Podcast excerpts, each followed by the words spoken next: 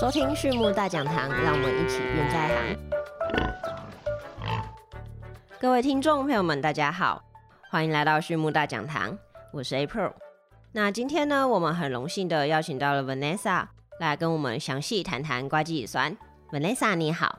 ，April 你好，各位听众好，我是 Vanessa，我目前就读于中心大学动科系，最近整理了一些关于瓜基乙酸相关的研究。所以在这边想跟大家做一个简单的分享。好的，那谢谢 Vanessa 的自我介绍。那在上一次呢，我们谈到肌肉合成氨基酸中有大概提到了动物呢，它在合成肌肉的时候所会使用的一些氨基酸。举例来说好了，像是支链氨基酸就包含有白氨酸、异白氨酸，还有血氨酸。那另外呢，还有一些含硫氨基酸，就包含有半胱氨酸，还有甲硫氨酸。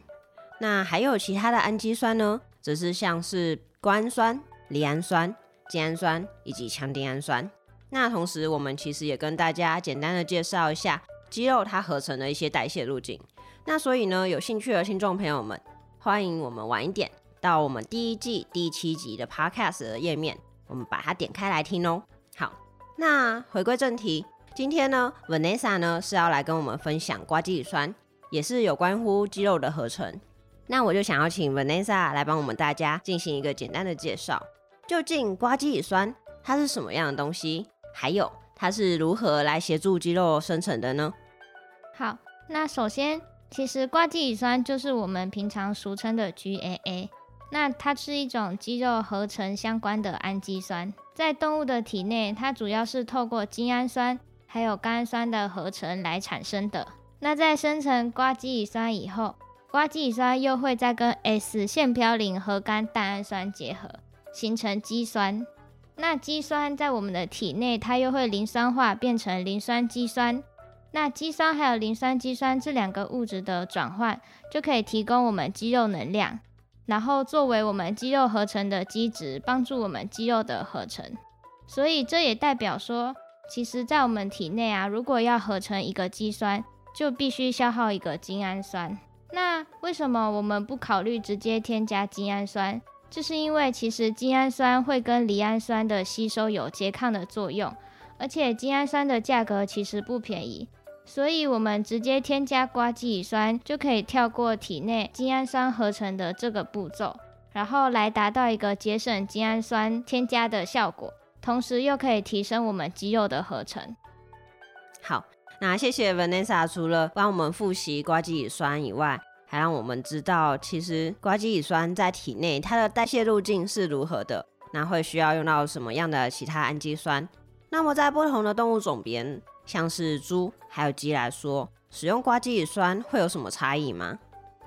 其实啊，不管是对鸡或者是猪来说，我们从饲料中获得瓜基乙酸都很重要，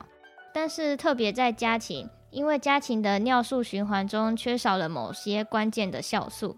所以家禽的尿素循环其实是有缺陷的，导致家禽虽然可以借由我们刚前面提到精氨酸还有甘氨酸的合成来得到我们要的瓜基乙酸，但是家禽却无法经过尿素循环，然后从鸟氨酸得到我们要的精氨酸。所以如果我们能从饲料中获得瓜基乙酸的成分的话，就可以有效节省饲料中精氨酸的添加，然后还可以增加肌肉的合成效率，展现出瓜基乙酸的价值。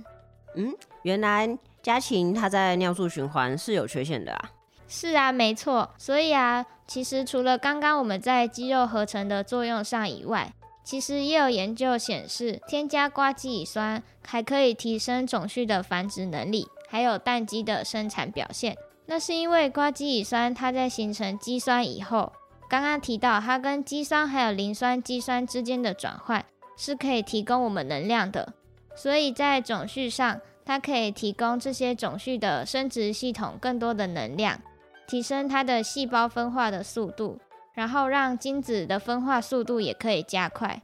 那精子的分化速度加快，就可以让我们总精子的数目还有精液的浓度提升。然后还有刚刚说到的能量的提供的部分，也可以提供精子向前的活动力。所以在精子的数目、还有精液浓度、还有精子向前的活动力都有所帮助的情况下，当然也可以让我们的受精率有所提升。那除了种序以外，在蛋鸡的部分，除了可以提升鸡蛋的蛋黄系数，还有毫式单位以外，也因为刚刚提到能量的提供部分，所以它可以有助于母鸡生殖道中壳腺的发育，来形成我们蛋壳合成所需要的碳酸钙。除此之外，在瓜基乙酸形成肌酸的过程中，其实还能同时促进我们调节钙离子释放的三磷酸肌醇的生成。所以整体而言，其实瓜基乙酸的添加也可以增加蛋壳的厚度。那这些好处其实都跟提升蛋的整个品质是有关的。所以瓜基乙酸的效果现在也不是只有局限于对于肌肉生长的研究而已，对于种序或者是蛋鸡来说，其实也都有不同的影响。那接下来我们还是来探讨主要提升动物生长表现以后，对图体会有什么影响吧。好。那谢谢 Vanessa 呢，对于瓜基乙酸的复习还有小补充。那其实呢，瓜基乙酸对于肌肉的一些功用，我们大致已经了解了。不过呢，既然对于肌肉的生成会有注意，那在瓜基乙酸对于后续图体上有没有什么样其他的影响呢？那在使用了 GAA 以后，对图体上当然会形成一些性状上的差异。那接下来就将我介绍这些性状上的差异，还有它的原因吧。那在鸡的部分，我们可以看到，在使用了 GAA 以后，可以降低图体的内脏比例，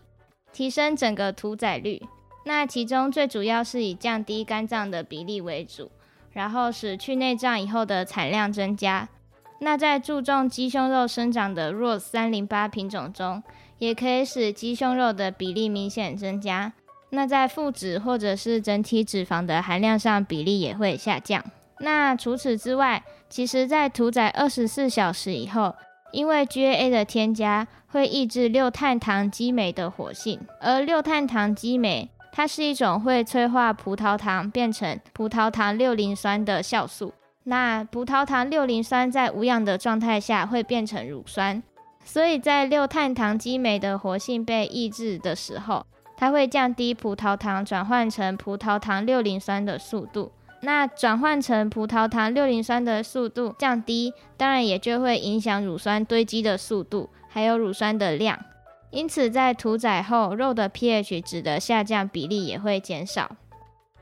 那在通过调节与肌肉还有能量代谢相关的中间产物，也可以预防或者是减少木质肉的发生比例，同时滴水失重也会跟着减少。因此，整体下来，除了可以提高肌肉的产量以外，也可以使土体的保水力提升，然后同时也可以让它的色泽变得比较。好，那谢谢 Vanessa 刚刚帮我们讲解。那这边呢，我也帮大家来做一个小注解，就是 Vanessa 刚刚有提到了滴水失重。那在谈谈滴水失重之前呢，我们要先告诉大家，就是大家啊，在市场上我们在买肉的时候会发现。肉下面会垫一张纸或是吸水的垫子，那就是为了预防血水。那大家呢常见到的血水就是水分还有肌红蛋白来做组成的。那所以呢，所谓的滴水失重，就是肉品它在只有受到重力的影响下流失血水后的重量，那跟肉品最原本的重量它们之间的差异。那滴水失重呢，它其实跟肌肉的保水能力有着很大的关系。保水能力，也就是我们所谓的保水性，它是一个非常重要的经济性状。那对于消费者而言呢，保水性会去显著的影响到肉品在后续烹调的时候它的蒸煮失重。对于后续啊，我们肉品的口感，还有肉品呢去加工制造成产品了之后，它的一些品质啊，还有它的一些生产率，都会有着显著的影响。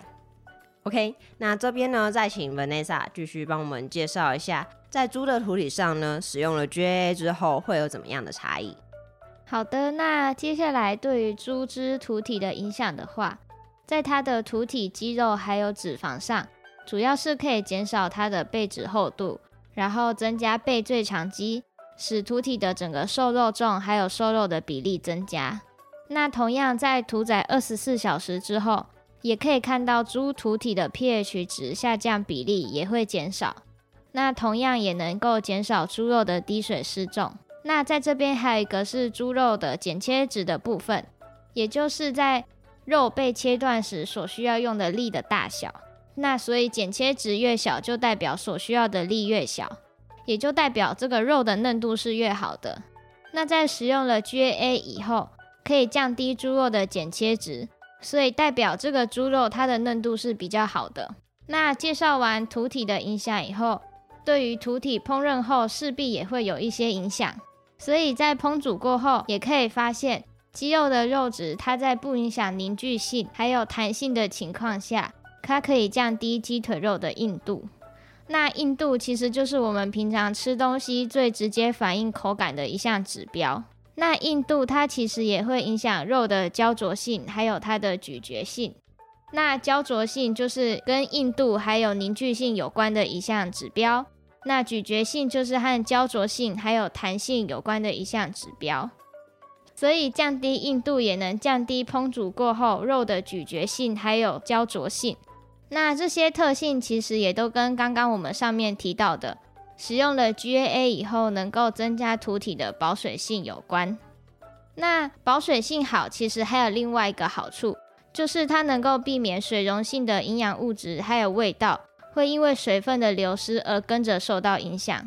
因此 G A 的添加除了可以改善烹煮过后的肉质以外，其实也能够完整的保留营养成分。嗯，也是。台湾国人呢，其实普遍就是偏好比较瘦，还有比较嫩的肉质。所以呢，当我们使用了 G A 之后，如果肉的品质变好，想必也会增加客群。还有，刚刚虽然 Vanessa 只有提到鸡肉的一些数据，不过实际上，不论是鸡肉还是猪肉，在我们使用了 GAA 之后，烹饪后呢，都能够增加它的嫩度。没错，那像是在猪的部分的话，就是像刚刚提到。添加 GAA 以后，可以提升猪的瘦肉率。那猪的肥瘦程度啊，其实都影响着市场的价格。当被子越厚的话，价格就会越低。那如果是从消费者的立场来看的话，猪的肥瘦也会影响我们购买的意愿。因为当脂肪越多，就代表着胆固醇、肥肉越多。那现今生活还有我们饮食习惯的改变。其实是以高瘦肉率的猪肉来说，是会比较受到欢迎的。因此，我们在使用了 GAA 以后，饲养端能提升他们的收益，同时也能够产出更符合我们消费者偏好的猪肉。那在肉鸡的部分，台湾主要是以一条龙饲养产业为主。那一条龙养鸡的话，最主要的就是要增加它的鸡胸肉还有鸡腿肉的产量。然后，或者是降低它的体脂肪，还有增加体蛋白的蓄积，因为呃一条龙产业养鸡，它最主要的获利端还是以肉品为主，那这样才能达到更大的经济效益。那除此之外，在使用了 GAA 以后，无论是在鸡或者是猪，也都能降低它的土体蒸煮失重，因此在加工的制品上也能有更高的制成率。同时也能增加肉品食用的口感。好，那刚刚呢忘了跟大家补充一下，这边就想请 Vanessa 帮我们跟大家介绍一下，所谓的蒸煮失重，是不是就是像消费者在家里煮完肉品之后，那肉品经过加热就会缩水这样的情形吗？呃，没错。所以那在蒸煮过后对肉品的影响，这部分虽然看似对于养殖场的收益来说没有直接的影响。但是如果降低土体的蒸煮失重，就代表土体在烹煮过后，它的损失会比较少。那消费者在购买这个产品的时候，他选择的意愿当然就会提升。而蒸煮过后肉质的改善，也同样虽然不会直接影响到饲养者他们的收益，但是烹煮过后肉的口感，其实也是我们平常我们消费者在选择肉品的时候一个重要的选择标准。所以烹煮过后的肉质其实也是深深影响我们消费者的喜爱度。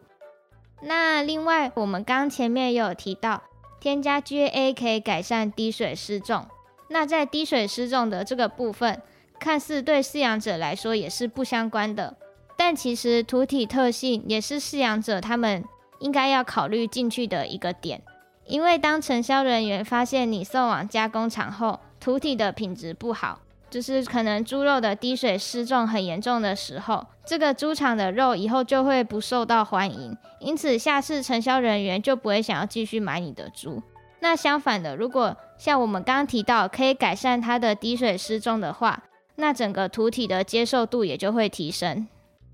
哎，真的，上一次啊，我在菜市场买肉品的时候，其实就有问到肉贩，他的猪看起来啊都蛮漂亮的，是不是有偷偷的挑选过？他就说，其实他的顾客啊都很挑的，如果肉质不嫩啊，或是外观不好，还有看起来油花太多、油花分布不均，或是回家煮完之后一点都不好吃，或是有腥味，然后又不嫩，他就不会再来买了。所以呢，如果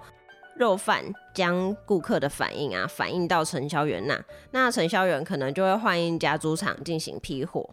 那这样一来啊，其实像是肉品的嫩度啊，还有肉品的保水力这一些看起来都跟饲养者没有什么关的优点，其实是存在的隐藏的价值呢。没错，而且这其实也跟鸡蛋的破蛋比例一样。当我们使用 GA，可以增加蛋壳的厚度。看似也是跟生产者的利益来说没有直接的关系，但是蛋壳的厚度影响着鸡蛋运送过程中破蛋的比例。如果在运送的过程中破蛋的比例高的话，就会导致蛋商的损失很多。那以后这个蛋商就不会想要买你的蛋了。所以使用 GAA 对于蛋鸡来说，其实也是有它的价值存在。OK，那我们今天的分享就到这边。最后再次感谢大家的收听，还有今天 Vanessa 的分享。对于畜牧大讲堂有兴趣的朋友们，也欢迎来订阅我们。有问题的话呢，也欢迎留言，或者透过简介中的 email 与我们联络。那我们下次再见喽，拜拜。今天很开心来这边跟大家分享，拜拜。